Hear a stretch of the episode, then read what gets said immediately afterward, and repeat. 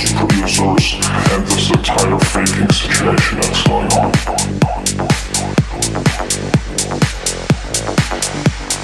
Ghost Producers.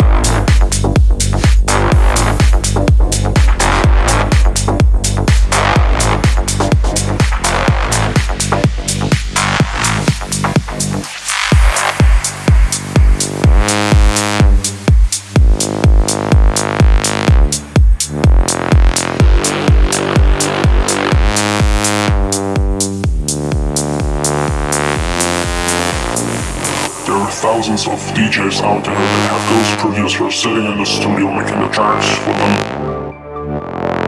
And they just put their name on it release it.